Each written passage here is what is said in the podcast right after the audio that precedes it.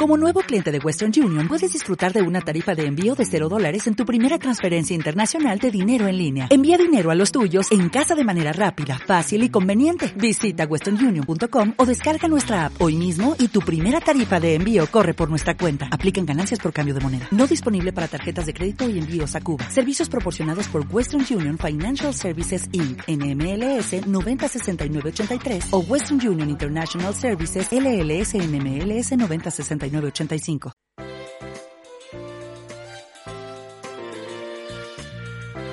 En Onda Vasca ponemos el derecho del revés con Yuris Estudio Jurídico.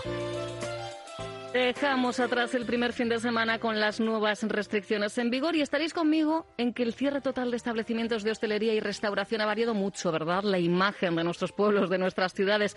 Ya en el primer día de cierre, miles de hosteleros y hosteleras se sumaban a las manifestaciones convocadas en las capitales vascas bajo un mismo lema, no podemos más. Sabemos que no es el único, pero indudablemente es uno de los sectores más castigados por la pandemia.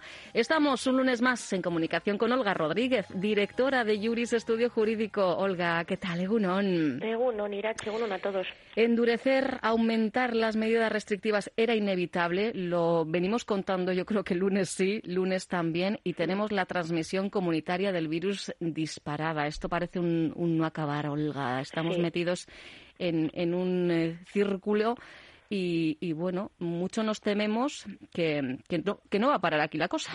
Pues sí, pues sí, ya veis que nos van poniendo medidas un poco, pues bueno, intentando eh, evitar esa, esa palabra maldita que parece que es el confinamiento domiciliario mm. y vamos como con un escaloncito más pues para intentar ver realmente según parece nos indican ¿eh? un poquito los ya sabéis como siempre digo yo los que saben pues ver realmente dónde está ese foco al final que es el que está permitiendo esta esta transmisión comunitaria ahora parece ser que el que el enemigo a batir es eh, la cuestión del ocio mm. y en concreto la cuestión del ocio en los en los establecimientos hosteleros. Eh, es verdad que aquí, pues bueno, con todos estos hosteleros y la verdad eh, nosotros pues tenemos bastantes clientes de este, de este sector que son los grandes, grandes currelas, además. Eh, pues claro, nos dicen que, que, no acaban de entender porque en muchos de estos establecimientos, desde que abrieron en, en mayo, cuando se les empezó a permitir abrir y esto, pues han presentado cero positivos y que ha habido mucha inversión pues en, en medidas de seguridad y, estas cuestiones. Pero bueno pues se ve que, que, algo sucede durante ese desarrollo. Creo que ya lo decía el Lendakari. No es por los hosteleros es por los usuarios de hostelería que hay un momento en el que se despistan, ¿no? Y, bueno, y hay algo Bajan la guardia, bajamos, ¿eh? Podemos aquí, eh, nos, sentimos en entornos más seguros, estamos socializando con la gente que, queremos, eh, familia, amigos, y es verdad que esto ocurre tanto eh, fuera en las terrazas y ha ocurrido también en el interior de, los locales, ¿no? Sí, sí. Lo que una sobremesa tras una comida es una sobremesa. Aquí en Euskadi sabemos cómo son las sobremesas. Exactamente. ¿eh? Y, ya lo hemos comentado también. Eh, esta es una actividad que se puede regular desde las instituciones. Es decir, hay capacidad normativa por parte del gobierno vasco para decir si se abre, si se cierra y a qué horas. ahora mismo, como ya recordamos, no tenemos un documento que permitiría a al Endacari pues adoptar esta decisión del confinamiento está yendo al máximo dentro de sus funciones normativas y eh, ha optado pues la cuestión esta pues de cerrar esto.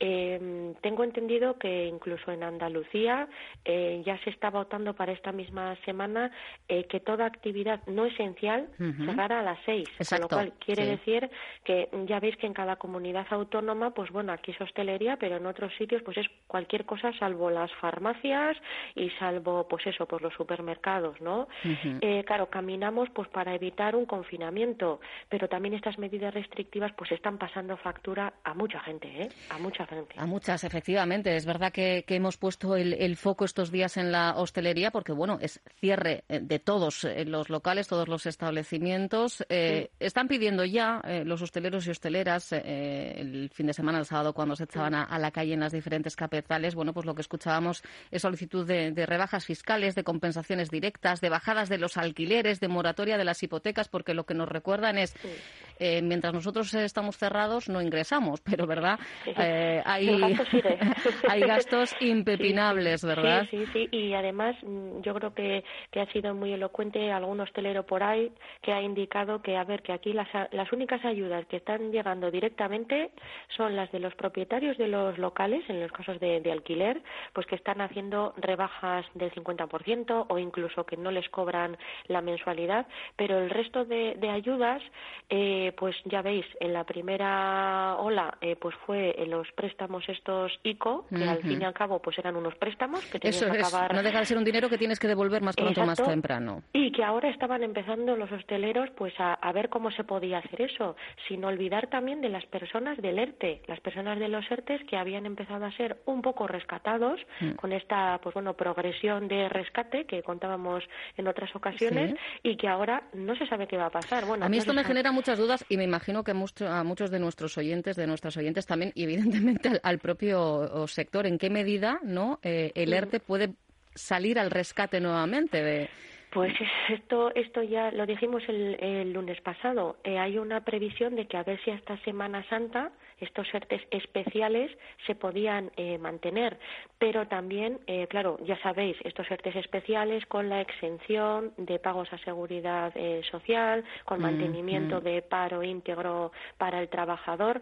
Pero yo alerto de una cuestión a nosotros nos han llegado consultas en ese sentido y comentando con otros compañeros hay una tendencia y es algunos hosteleros ya se están planteando los despidos de los trabajadores, incluso perdiendo estas ayudas o mmm, sabiendo que van a ser penalizados y que van a imponerles pues la devolución pues de todo lo que durante estos meses se hayan ahorrado, por ejemplo, en cuotas a la seguridad social. Es decir, hay tanta desesperación en ciertos sectores como estos que ya ni los ERTE le sirven eh, no. como digamos como acicate no o como incentivo mejor uh -huh. dicho para eh, decir bueno seguimos abiertos y mantenemos al personal claro. eh, esos instrumentos es que además está, está bastante eh, estandarizado. Es, eh, sirven para un determinado momento, sirven para una determinada, digamos, salida de emergencia pensando que va a haber una solución en el medio plazo. Uh -huh. Pero si cada tres meses vamos a estar con esta situación, pues es que hay personas pues que dicen, es mira, despido, hoy, claro, despido, nos quedamos los mínimos minimorum, que es un desastre, pero por lo menos nos quedamos,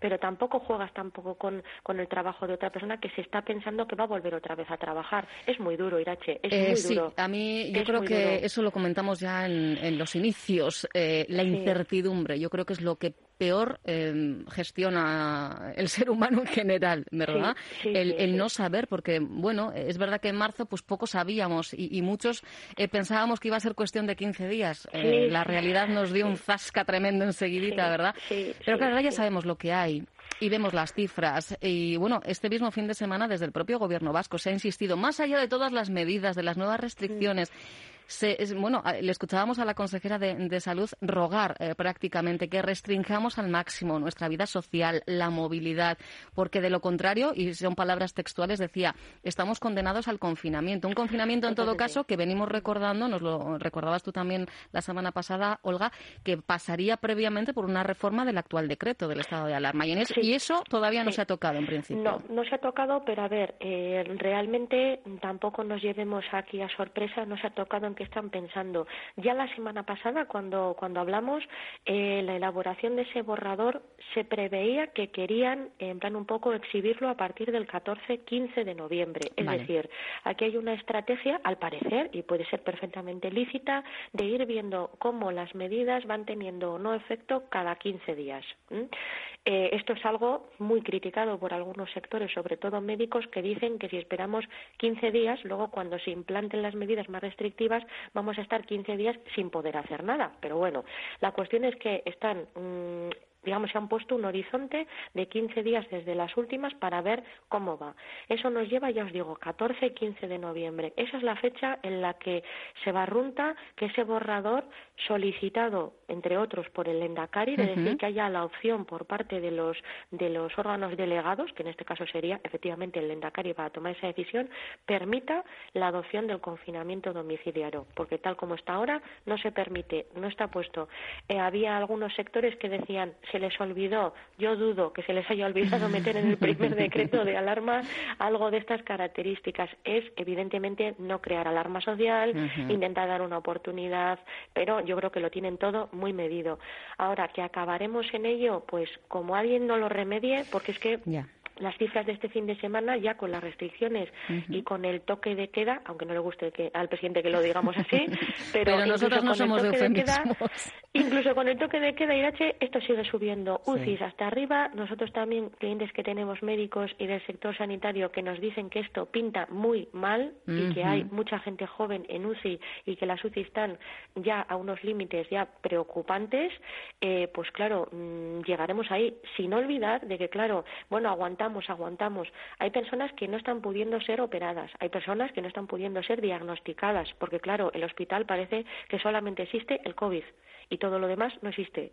Eh, claro, se están produciendo negligencias médicas, se están produciendo errores, se están produciendo situaciones muy lamentables de gente que no está pudiendo recibir el tratamiento y ya digo, ni siquiera ser diagnosticados. ¿Y eso os llega también a despacho, sí, Olga? Sí, sí nos llega, sí nos llega, Irache, porque es que hay personas preocupadas en el sentido de que, claro, en prensa de repente pues salen noticias, creo que lo habréis visto.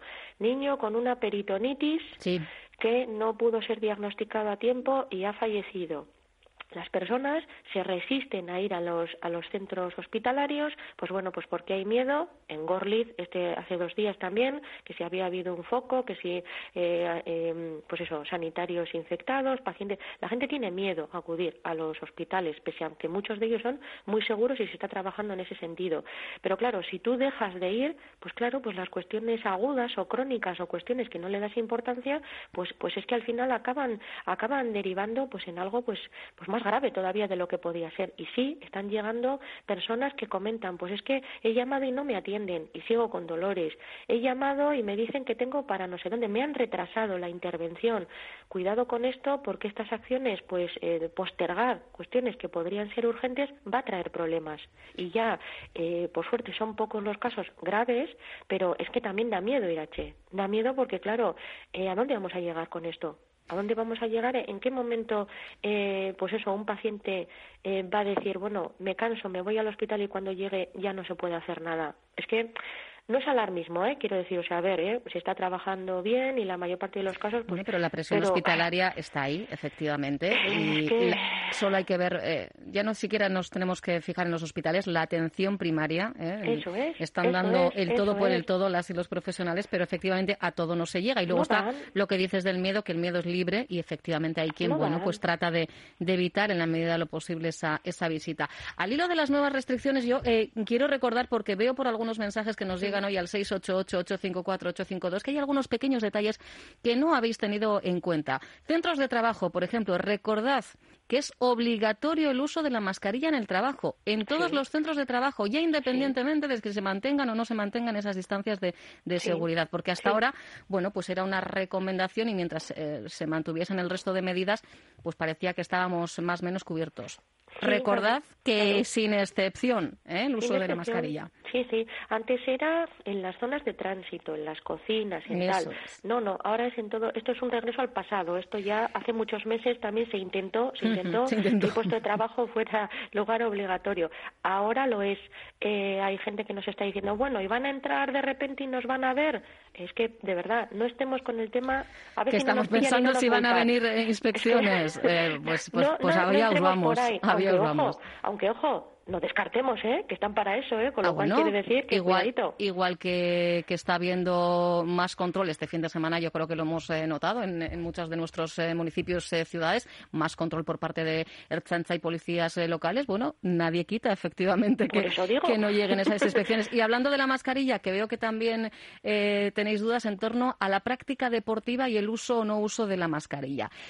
Eh, el nuevo documento de preguntas-respuestas del Gobierno vasco dice, ¿puedo quitarme la mascarilla mientras hago deporte de forma individual en entornos urbanos? Y la respuesta es clara y categórica, no.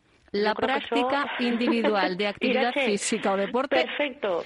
No. No, no, no, no, no. Sales a correr con mascarilla, sales en bicicleta con mascarilla, sales a pasear con mascarilla. Da igual que la intensidad de la práctica deportiva, siempre que sean entornos urbanos, debéis llevar mascarilla porque si no, lo apuntábamos la semana pasada. Eh, la relación de sanciones ahí está también, Olga. Irache, y yo quiero decir también una cosa, porque además yo esto de que, es que es algo que me ahogo y tal. Ya. Yo he estado, y esto es caso verídico, ¿eh? o sea, este caso real, ponerle ahí un sello. Yo he estado este sábado en un juzgado de guardia 12 horas. Doy desde fe, las leí 9 de la mañana hasta las 10 de la noche que cerramos el juzgado de derecho. Olga no cierra bares, Olga cierra o yo cierro juzgados directamente, que nos, nos quitaron hasta la luz. Con eso os quiero decir todo y la verdad que los funcionarios, impresionante la labor continua y en condiciones, la verdad, que muy extremas. Y yo tuve una FFP2 durante 12 horas. Puedo dar fe que pude respirar, pude hacer eh, toda la actividad profesional y que no me sucedió nada. Es decir, eh, esto de que salgo a correr, me doy una vuelta hoy que me mareo, pues me paro, respiro, si no hay nadie, me abro un poquito la mascarilla por si necesito un poquito oxigenar y me la vuelvo otra vez a colocar. O sea, es decir, se puede en entornos eh, cerrados, incluso con poca ventilación, imprescindible. Y por la calle, pues a ver, Irache, yo es que con esto estoy un poco indignada, porque quiero decir, si yo puedo, que encima es con una actividad que tienes que estar para adelante, para atrás, no sé qué, no sé cuánto, todo el mundo puede, por lo tanto, es obligatorio. No hay posibilidad de escaqueo. Es que no hay elección. Eh, yo creo que eso lo tenemos que interiorizar, eh, nos guste más, nos guste menos. Eh, entiendo que hay mm, personas que, os podéis, que podéis sentir cierta angustia hasta que, bueno, pues reguláis de nuevo todas vuestras constantes vitales, ¿verdad? Pero insistimos, en entornos urbanos que lo sepáis, que no hay elección, ¿vale? Y no lo decimos nosotras, lo dice la, norma.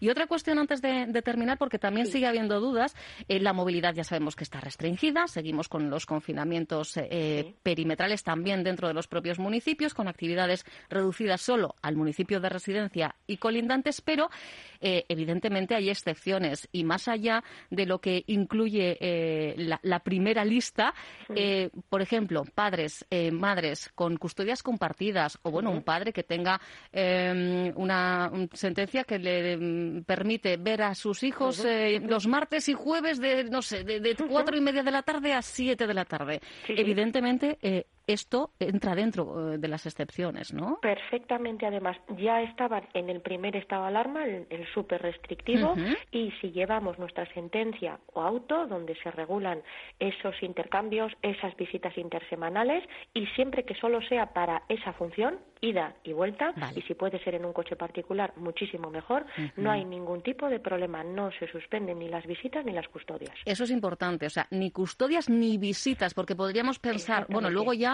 eh, entra en eh, el diálogo, la comunicación entre los progenitores, el decidir, pues mira, pues igual eh, restringimos estas visitas y lo, acomodamos de otra manera para que el niño o la niña no vaya y venga. Pero, pero eso ya eh, forma parte de la comunicación de, la que fuera pareja, ¿no? En el primer estado de alarma sí que hubo un acuerdo entre los diferentes juzgados de familia territoriales, porque claro, aquello era muy restrictivo y se pensó que las visitas intersemanales no se podían desarrollar porque era un riesgo. Pero ahora mismo que no hay decretado un confinamiento, no hay ningún tipo de problema. ¿eh? Entonces, hay que, otra cosa es que no haya actividades extraescolares y lo que comentas, haya un poco que acomodar, pero con una sentencia se permite y no habría ningún tipo de problema. Yo os doy, mira, eh, además en este caso eh, siempre eh, tiro de, lo que conozco, ¿no? Yo tengo a mi hijo mayor en, custodia compartida y es verdad que está por periodo de 15 días con Aita y, con, y conmigo, pero los miércoles hacía pernocta en el domicilio del otro. Bueno, pues hemos decidido que, por ejemplo, esa pernocta la eliminamos y está los 15 días íntegros con uno o con otro, de una manera que si pasase cualquier cosa vemos más reducidos, o sea, seríamos más capaces, ¿no?, de rastrear los contactos que, que el niño ha tenido, pero insistimos, eso ya es un poco de sentido común, ¿eh? de, cada pareja de progenitores. Lo hemos dicho muchas veces, esto ha servido para que se demuestre la capacidad de las personas de entendimiento. También de todo lo contrario. Pero hay mucha gente que ha llegado a unos entendimientos muy lógicos. y esto que estás planteando de hacer esa burbujita, en plan como más controlada, pues eso es fantástico. Entonces, pues animamos a todo el mundo a que sí, Irache, animamos a todo el mundo que, se pueda llegar a acuerdos en beneficio de los niños niños. Siempre en beneficio de los niños, efectivamente, siempre en beneficio del menor. Pues lo tenemos que ir dejando aquí y yo Pues no sí. sé qué escenario nos encontraremos el próximo lunes, porque cada lunes Ya sabéis, ya sabéis, yo de es una verdad aventura. espero, espero que no sea mm, que la primera frase tenga que ser estamos en confinamiento domiciliario, de verdad, ¿eh? Ojalá. Pero no sé yo, no sé yo Bueno. y, y bueno, no vamos a especular. Pongámonos bueno. las pilas, sea como sea, estemos como estemos, vamos a hacer las cosas bien, ¿eh? para que Sí. eh, la- eh, revertir, eh, bueno, pues la- la- esa- sea cuanto, no sé, Sí. sea más rápido, ¿no? Vamos a, vamos a todos. en positivo, siempre en, positivo. Olga Eso es. Rodríguez, directora de Juris Estudio Jurídico, ya sabéis, por cierto, que si tenéis dudas que, que plantear ya a nivel cliente, porque esta pandemia os trae de cabeza, pues los profesionales de Juris ahí están, ¿eh? jurisbilbao.es, ahí tenéis toda la referencia de cara a contactar con ellos y ellas. Un abrazo, Olga. Un abrazo, agur, bye, Agur. agur. Onda Vasca, la radio que cuenta. O'Reilly Auto Parts puede ayudarte a encontrar un taller mecánico cerca de ti. Para más información, llama a tu tienda O'Reilly Auto Parts o visita oreillyauto.com. oh, oh, O'Reilly